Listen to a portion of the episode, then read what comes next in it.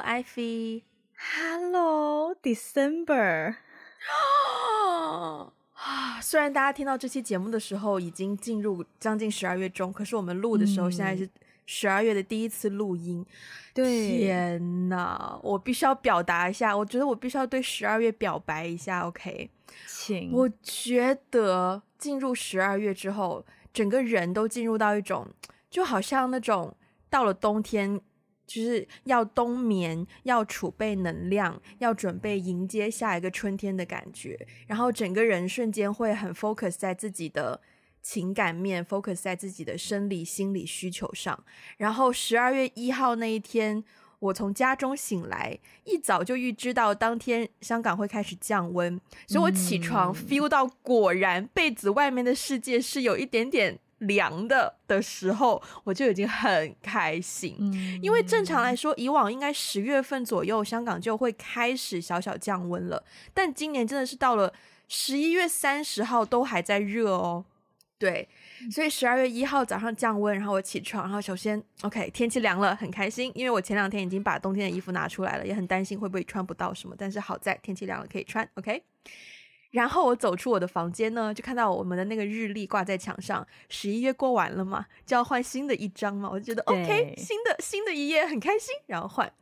然后换完之后，到了十二月一号的晚上，我那天应该挺晚才回到家的。然后本来很累很累很累，然后更开心的就是，我想起来我上个月就已经买好了一个圣诞的那种倒数的惊喜日历。然后我就想，我就才发现说，哎，今天可以开了耶，超棒的！然后我就坐下来，就很小心的把那个日历的盒子打开，有一个小小的那个丝带的蝴蝶结，把它打开，然后打开，然后就哇，就是哦，就很开心的打开了第一天的那个盒子，里面是一只护手霜，然后整个人就哦啊，对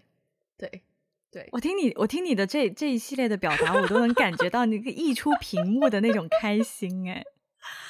真的好开心啊！我也不知道为什么，虽然其实十二月还是有很多事情要做，就还没有达到我想象的那种可以完全一个人在家静静的待个三五天，没有，好像没有办法有那样子的时间。但是我还是觉得，就是这个气候加上这种那个叫什么“除旧除旧布新”的感觉吗？嗯反正就是知道说马上新的一年要来，就是那种准备迎接新的一年的状态，就让自己整个人就是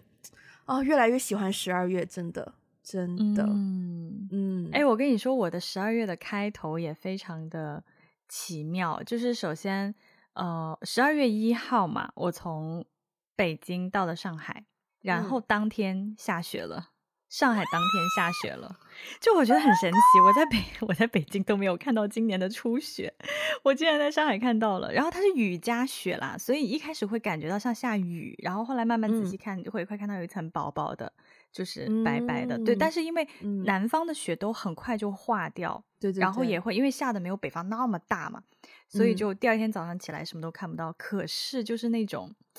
下雪的那个氛围呀、啊，嗯、然后再加上很很冷，现在街道很冷，但是呢，嗯、街上就是人还是挺多的，然后那些 illumination 就是那些灯光又也开始起来了，嗯、所以整个十二月确实是哦，而且还有哦，因为上海很多梧桐树，嗯、然后街道很。小很窄嘛，然后两边的梧桐树就是还是会有那种黄色的落叶啊。哦，然后再加上一些 lighting 啊，然后一些路边小店呐我觉得很美耶。就是今年的十二月，就这个月的开始，让我感受到一种很、嗯、很很很美好的感觉。嗯嗯，嗯香港是没有落叶啊，黄色的树叶没有。对我现在放眼望去，还是全是绿绿色。但是我就是周末不是在韩国嘛？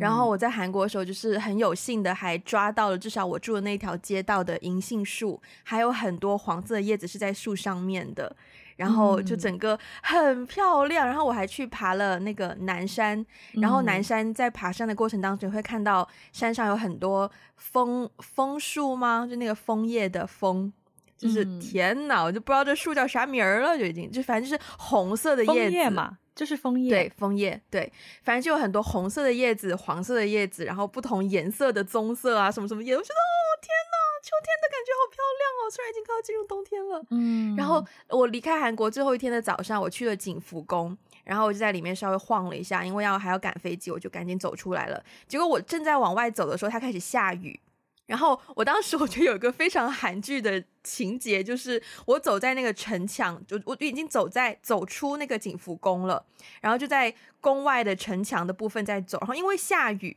我就我没有带伞，我就只能真的是 literally 躲到那个城墙的屋檐下去躲雨。然后我就觉得，在城墙屋城墙屋檐下躲雨这件事情，非常那种 you know 小宫女的心态，就是哎呦妈呀，我要赶路，可是下雨了怎么办？只有只有这种窄窄的屋檐稍微救我一下了，这种感觉。等一下，说起去韩国，我有一个问题想要问你，所以你有去韩国找专业的化妆师帮你化个妆吗？我要 echo 回一下上期节目，没有，上上期没有啊，没有。对，我在韩国，甚至于几乎都是一个蛮素颜的，没有到完全素颜啦，就我有化一些底妆，可是就是非常 minimum 的化妆。对，嗯，OK，对，OK，比不过啊，没办法，就我觉得韩国女生太会化。我在我在韩国街头也真的有在留意，就是各种女生，我觉得她们很精致，就是妆容很精致，不仅是精致的问题，是各个年龄段的女生女人都好精致哦。就是从从、嗯、美妆店的年轻小女生到传统市场的阿姨都好精致哦。对，然后我当下，对对呀、啊，对呀、啊，所以在这种嗯，嗯，好的，我想说，所以在这种全人皆精致的环境下，你就躺平了，我就真的躺平了，对，我就放弃挣扎了，对。然后我想想看，嗯、呃。对，我回来之后有一天，就是那天选择在家办公嘛，因为我觉得刚放假回来，心情也没有很收拾好，而且刚好工作上没有太大事情，我就在家办公。然后在家办公那天晚上就比较早可以结束工作，然后我就决定，我本来只是说要出去，就是我有我我会有就是化妆品啊，或者是那种什么沐浴露啊那些东西用完的空瓶，我会收集起来，然后我会拿去回收，因为有一些有一些品牌它是回收自己家的。瓶瓶罐罐，然后有一些品牌它是其他家的瓶瓶罐罐，它也会回收这样子。然后我就我就呃，就想说，因为因为在刚好在收拾房间，就想说把这东西清理掉。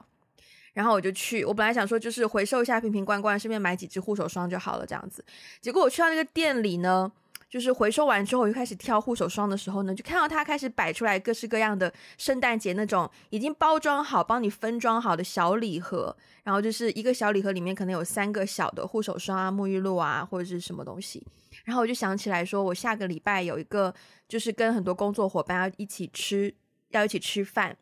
然后前几天我就已经在想，因为上两个月我在节目里有讲到，就可能自己 变比较 grumpy，我觉得可能会给大家留下一些比较、嗯、比较有伤害、比较有阴影的回忆。然后呢，我就想说，啊、呃，刚好圣诞也是一个好像，我觉得圣诞是一个好的时机去表白你对别人的感谢，或者是就是对传递你对别人的感情。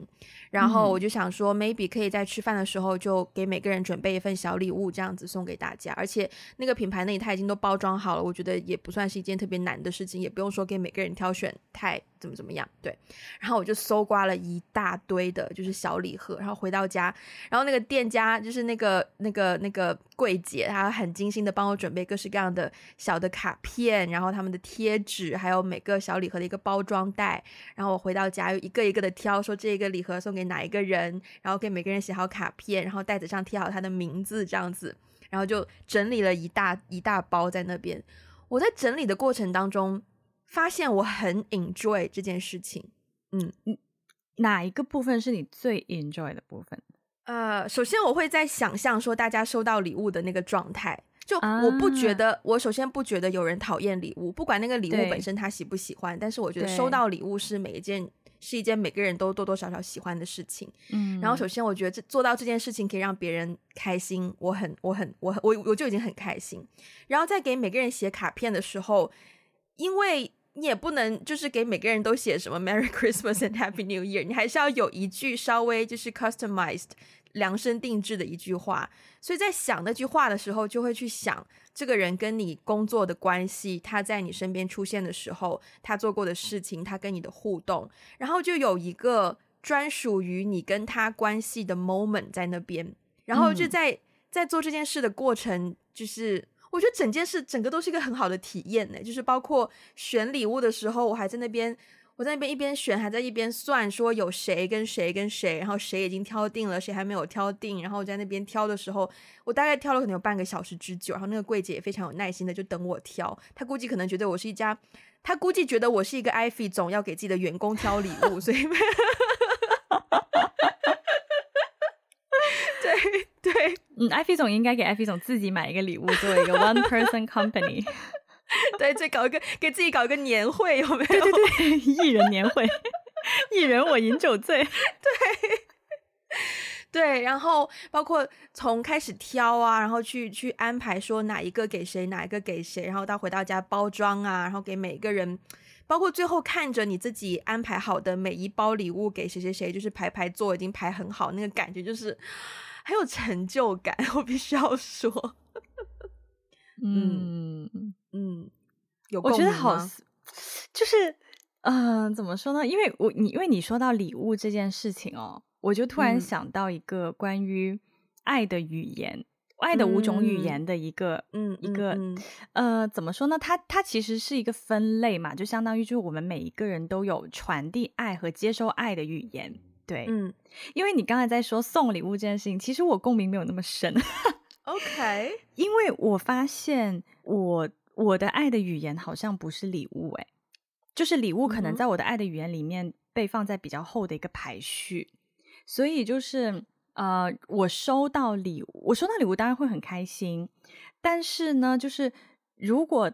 假如是一个二选一的一个一个选择，就我宁可他花时间陪我。嗯而不是说他不陪我，然后给我送礼物。我我觉得被陪被陪伴可能是更令我开心的事情。我们要不要先介绍一下爱的五种语言分别是什么？好，爱的五种语言呢，就是呃，因为因为它是英文的一个一个一一个人做的一个分类，蛮早，应该九十年代的时候就出了一本书，嗯、叫《Love Languages》。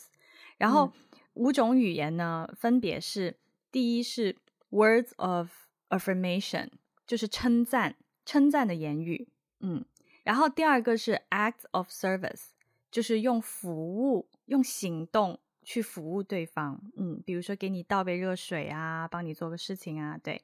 然后第三种，第第三个就是 gifts 嘛，就是送礼物。然后第四个呢是 quality time，就是我花时间跟你一起度过一个有质量的时间，嗯。然后第五个是 physical touch，就是我们需要有这种呃肢体接触。你知道我刚刚想想不到肢体接触，我想到肉体接触，听起来好欲啊，听起来很错，听起来很欲，对对对，很错，没错没错，对 对，就是这五种爱的，好搞笑，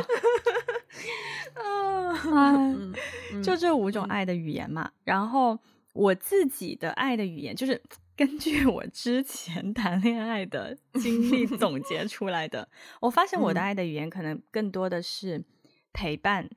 时间，嗯、就 quality time，然后还有服务，嗯、呃，就行动做一些、嗯、做一些事情，对，嗯、然后剩下才是比如说称赞的言语啊，还有一些触碰啊，然后最后一个可能才是送礼物，哎，所以你是五个有一个排序，对吧？对对对，OK，嗯，嗯那那你呢？你觉得你我的话，我觉得我的第一个也是 quality time，就是陪伴的时间。嗯，嗯，因为我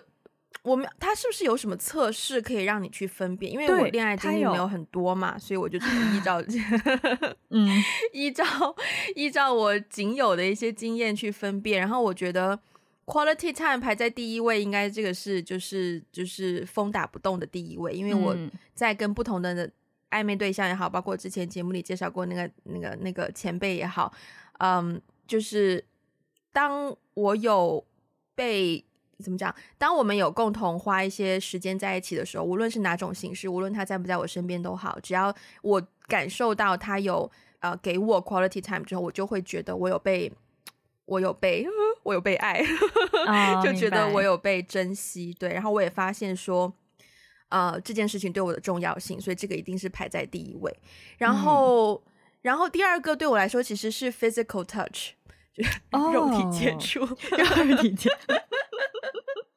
因为我觉得他是一个蛮直接，但是，嗯、呃，对，我觉得他是一个蛮直接的形式，让你可以立刻感知到对方给你传递的信息，这、就是第一点。嗯、然后，对，因为像像比如说像 act of service 就是服务的话，我会我会觉得说啊，对方可能就是一个很 nice 的人，他才服务你，他不是为了他不是因为爱我才服务我，他是因为他就是。哦 Being nice，他才服务人，我会有这样的想法，所以我不敢去相信这个是爱的语言。Oh. 然后，其实礼物也是礼对吧？所以剩下的三个就是呃称赞、呃礼物和这个服务，对我来说都是对方可能只是一个 nice person，That's why he does it。Oh, OK，对，所以我我我我我是不敢相信他做的事情是出于对我的爱意。对，哦，oh, 所以前面两个你会觉得，如果他做到的话。他就是 specifically 就是对你，为了我，为了你而去做的，对，特别是有一种 quality time，没错，没错，没错，没错。That makes sense，因为 qual 对吧？因为 quality time 就只能是一对一啊，他不可能 同时给你很多人 quality time。对呀，然后 physical touch 的话，虽然可能有的男生会喜欢说难听点，毛手毛脚，很喜欢碰女生，但是我还是会觉得。对，至少对我来说，那是一个很直接的信息，我会立刻有反应的信息。然后我觉得不用让我拐弯抹角去想很多，我觉得是对我来说蛮受用的。嗯，明白。然后如果实在要排的话，我觉得礼物可能会排在服务和称赞的前面，就排第三位。Oh, OK，嗯，然后服务称赞好像很难分前后。对，maybe 服务排第四，称赞、嗯、排第五吧，因为称赞就是太 effortless 了，太不需要花费那个，对，太不需要消耗你什么精力去准备或什么的，对，是哦，好神奇哦，我觉得，我觉得这个排序就是我发现是每个人他自己，我不知道是不是我们成长的经历当中，我们是被怎么被如何的被，比如说我们的朋友、嗯、父母对待，所以我们会。就是喜欢那个你，你说到 physical touch，就呃肢肢体接触，肢体接触，就是我我之所以把 physical touch 排在后后面一点，是因为我发现，嗯，嗯，你知道我是怎么发现的吗？现就是因为我前几段恋爱经历都有异地恋的时候嘛，就都异地蛮长时间的，嗯、都有经历比较长时间的异地。嗯、可是我在异地的时候，嗯。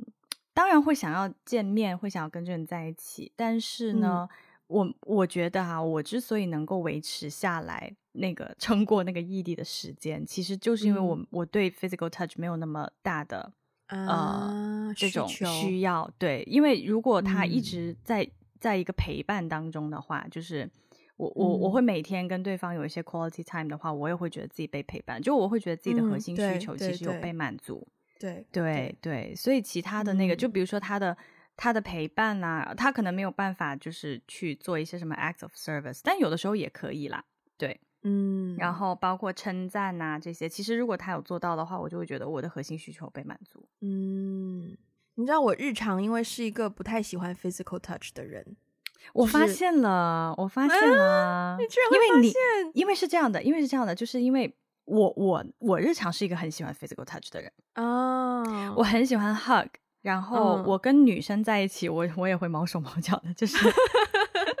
就比如说逛街，OK，就比如说我们走在一起逛街，uh, 我一定会挽个手，我很喜欢挽别人的手什么的，嗯、对，就是然后包括。我们一起，像刚刚才我们一起看综艺，就是跟朋友坐在沙发上看综艺，嗯、然后我就会，就有的时候会抱他一下啊，或者是我跟我室友的时候在家看电视，嗯、他一条腿也会跨上来，对对对，就我们会很，我们的肢体动作会很亲密。其实我是一个蛮喜欢 physical touch 的人，对。然后，但是我发现我跟你，嗯、虽然我们没有那么多时间在一起，真的是好好残酷，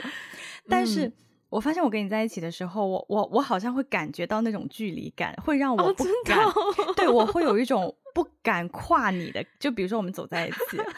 我不敢跨你的手，哎，我不知道为什么。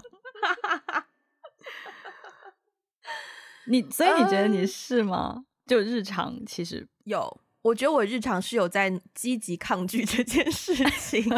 就是很努力的在释放信号，就是 “Don't touch me” 的信号。OK，所以可能就是我会觉得这个是留给很珍贵、很亲密的人的东西。Uh, OK，嗯，嗯，所以我日常就会不喜欢随随便便的被碰或者是碰别人。所以其实当我、啊、我在跟朋友离开或者是分别或是见面，When I ask for a hug, I really really meant it。对，哦，就是当我需要一个拥抱的时候，我就是真的，真的我没有他会死的那种需要。对、嗯、OK OK，明白明白。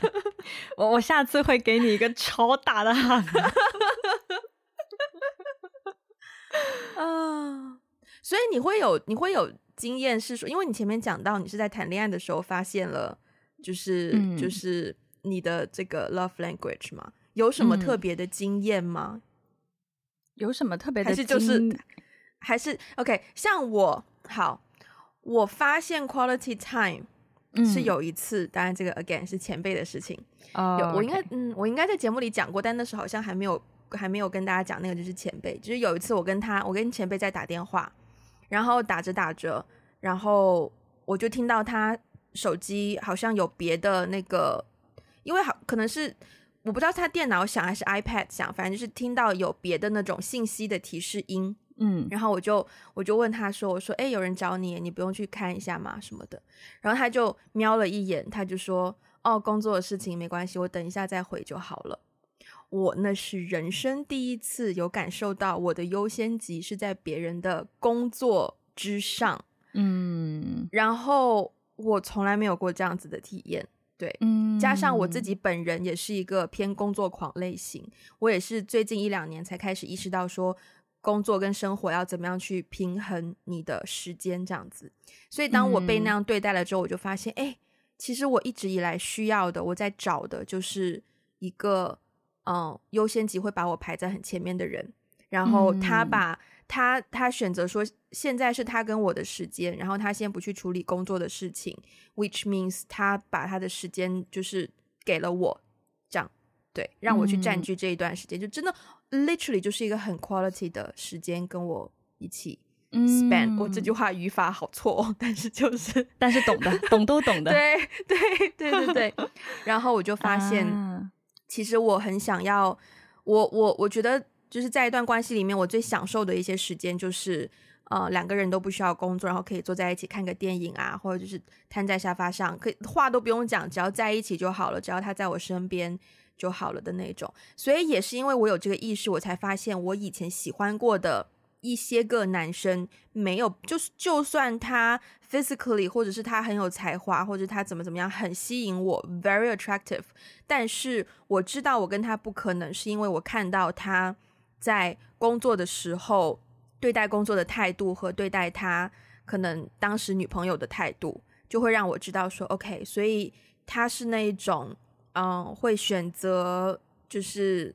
工作优先，然后晚一点回家，或者是工作优先漏接女朋友电话，或者是工作优先忘记女朋友生日，或者是没有办法帮女朋友过生日的话，我就觉得天哪，这样子我跟他在一起，我可能会，我可能会很很很难过。对，嗯、就一起工作的话，我很欣赏他的这种态度。对，但是如果是作为他女朋友，我需要他的时候，他可能在忙工作，那我就会很痛苦。对，嗯，明白。对，这个我也，这个这个我也完全不行。就是我很在意，嗯，就是因为我很在意 quality time，所以我很在意在一段关系当中两个人的仪式感。因为仪式感是你，嗯，你们双方都需要付出努力，就是你们要优先你们两个人的这个时间，然后再去做别的事情。嗯，你刚刚说到那个，我我其实有有有，呃，是有一些经验让我体验到说，哦，我比较喜欢这种，就是我意识到我 quality time 对我来说很重要。有一次就是。某一个人啦，对，然后就是有一次，那个时候我还在美国，然后我当时遇到了一些挺难的一些挑战。这个挑战不是我的学习上的问题，也不是人际交往的问题，就是一些可能我刚到美国不是很熟悉很多东西，然后搬家的时候出现了一些问题，对，然后我就是要去有一些诉求，我要去做一些，对，我我要把我的诉求给到。对对方的公司，然后对方公司帮我解决，所以我就很头疼，我就有有一种觉得，我是不是作为外国人，就觉得作为外国人在那生活好难哦，嗯，然后整个情绪就很低落。然后当时呢，有一个男生，就是他工作非常非常非常的忙，对，就是就做金融的嘛，然后就是对，非常非常非常忙。然后我当时就跟他说，呃，我我就说，啊、呃，我我其实当时是问了他一下，说如果遇到这种事情的话要怎么处理？他说你怎么了？嗯、然后我就说，我就大概跟他讲，稍微讲了一下我最近搬家遇到的这个这个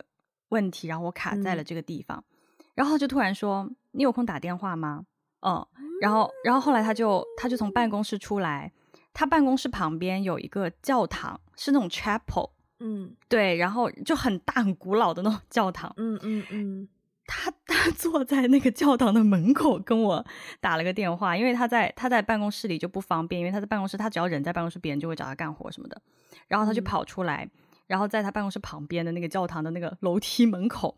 跟我打电话。对，然后就其实他们并没有帮我解决任何的问题，但是他就是。当下决定要花这个时间出来安抚我的情绪，然后倾听我的问题，这件事情让我觉得很感动。因为我跟他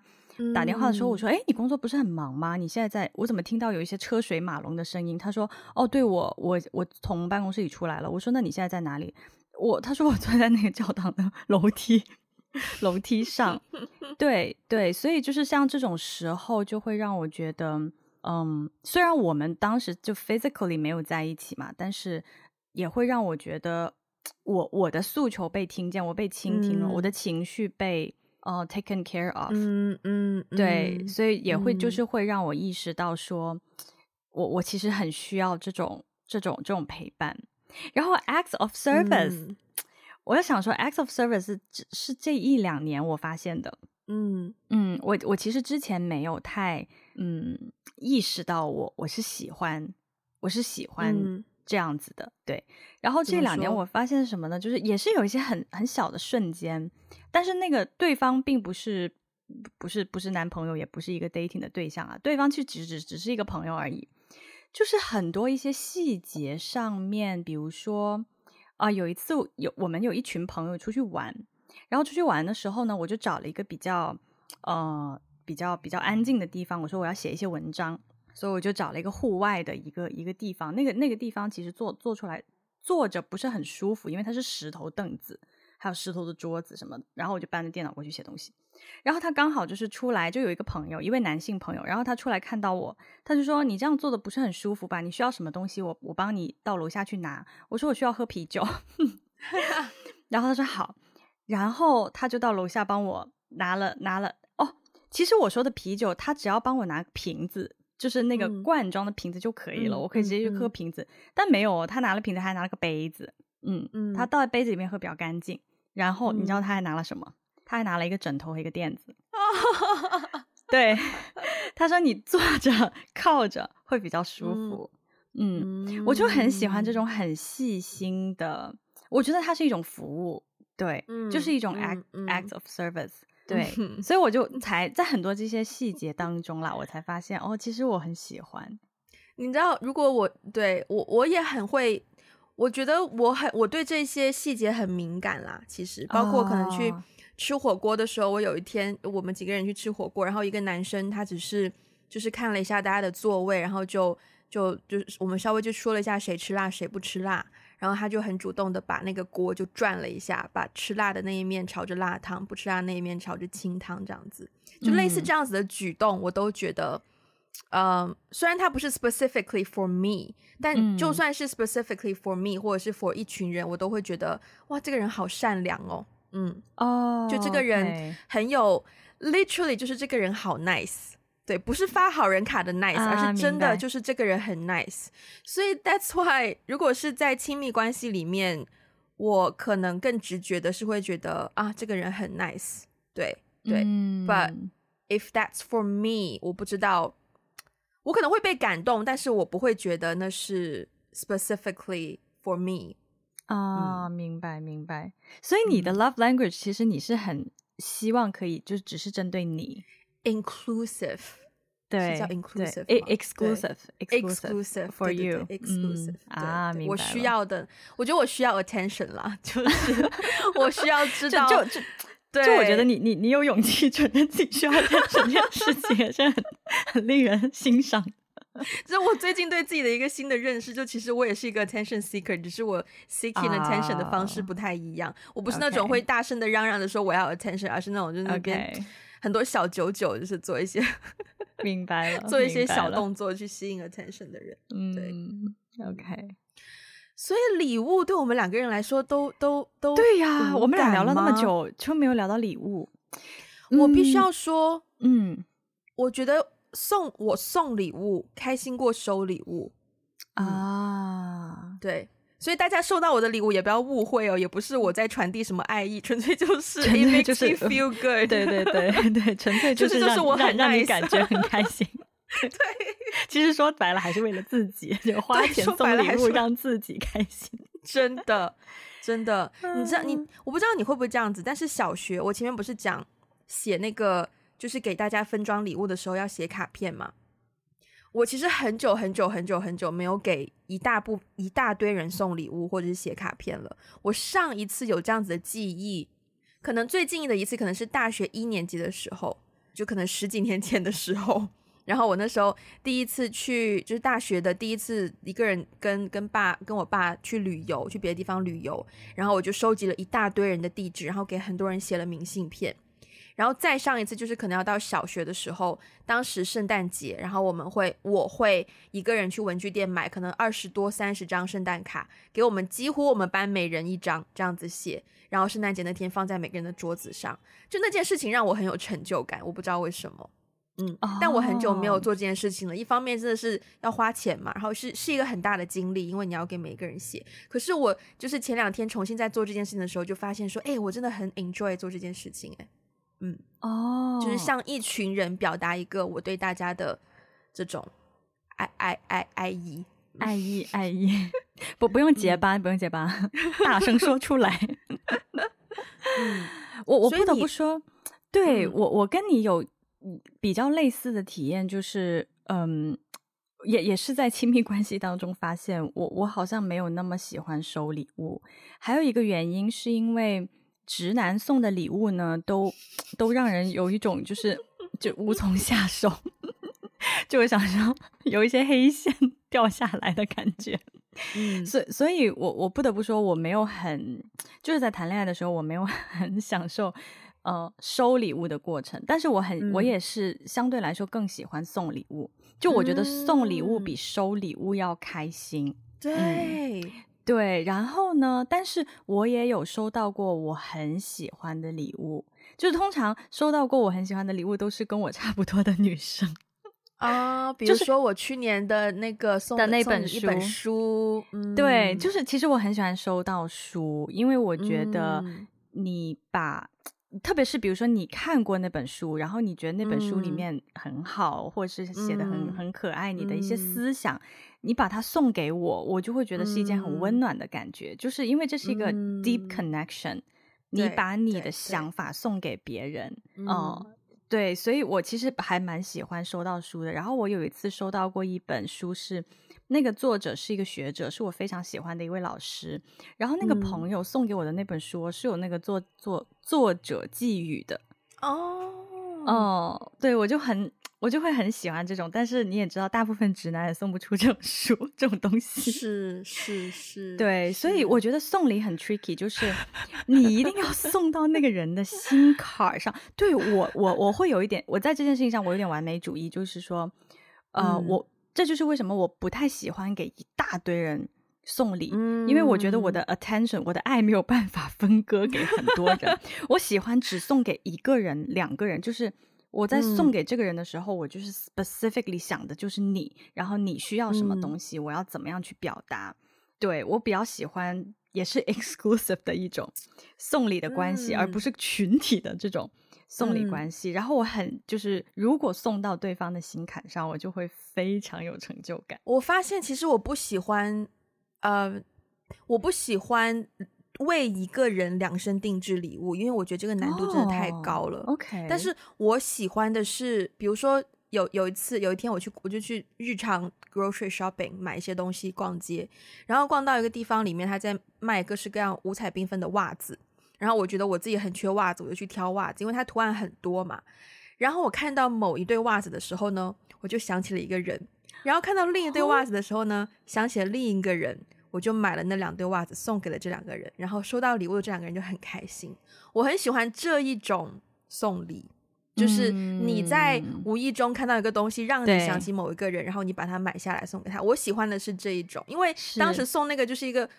in in the middle of nothing，就是没有任何的节日，只是纯粹是我看到他，我想起你，然后我送给你。包括其实像。去年送你那本书也没有一个特定的说啊、oh,，it's end of the year，blah blah blah，只是刚好那个 timing，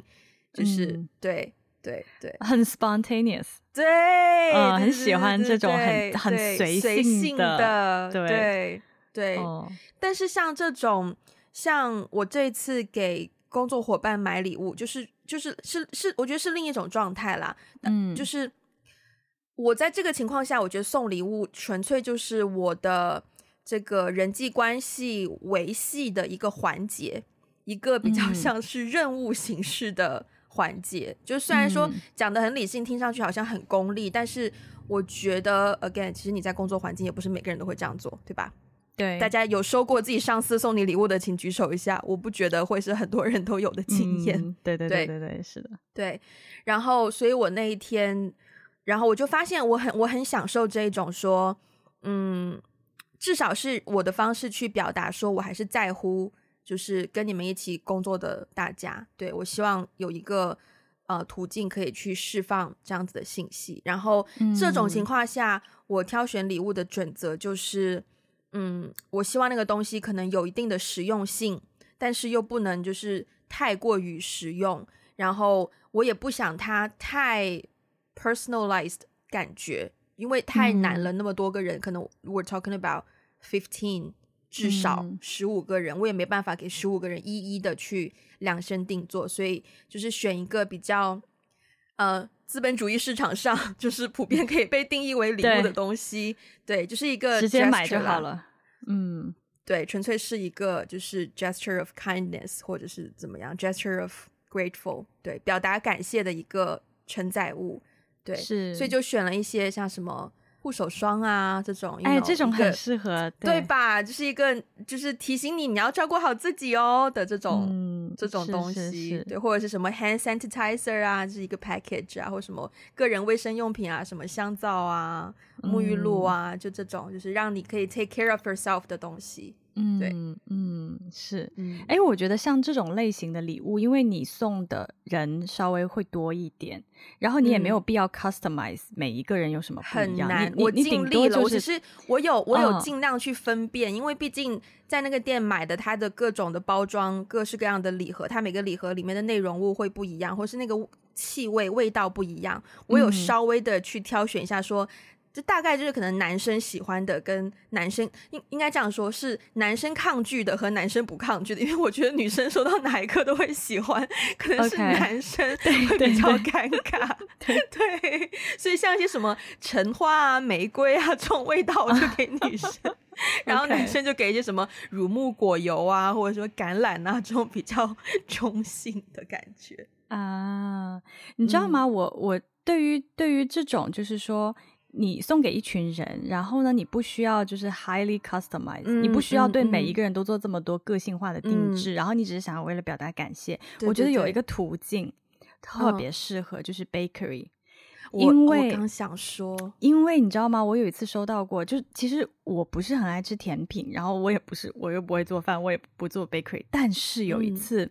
嗯，嗯也是在不久前嘛，两个月前，我我那个、嗯、呃，我们有一群人给一个。快要生宝宝的朋友做了个 baby shower，嗯，做了个 baby shower party。嗯、他呢，为了给所有来的人表达感谢，他那天晚上就做了一个，嗯、就是做了超大的一一一盘那个那个那个那个甜品，对，然后他就会切成一小块一小块一小块，它其实有点像巧克力的那种、嗯、那种，有点像 brownie 那种味道，嗯、但是他加了很多，嗯，就是。我也不知道怎么讲那种东西，但他加，反正他就他就加了很多 tops 在上面，所以很好吃，嗯嗯、脆脆的有一点点。嗯、然后他就装在那个小袋子里面，然后每一个小袋子就有一个甜品，啊、对，然后呢就有一个、哦，还有一个卡片，他写了一张很其实很小，就是、哦、其实就是就是给谁，然后谢谢你的、哦、呃今年的陪伴怎么样。然后就放在每个人就有一袋他亲手做的那个小甜品，还有一个卡片。我觉得这种表达感谢的方式特别棒，因为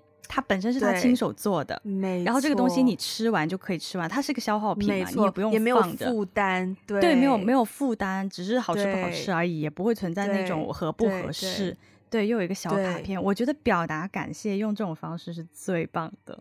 我觉得这种方式很好。你讲到这个，让我想起，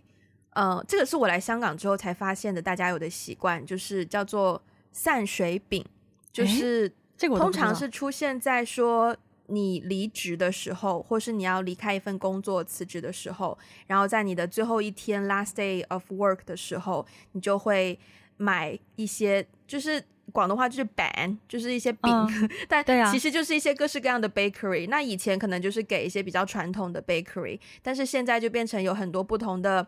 呃公司，他会专门帮你定制一些很漂亮的，可能是 cupcake 或者是 donut，就是各式各样的 pastry，或者是一些小蛋糕、一些小甜品，然后一些。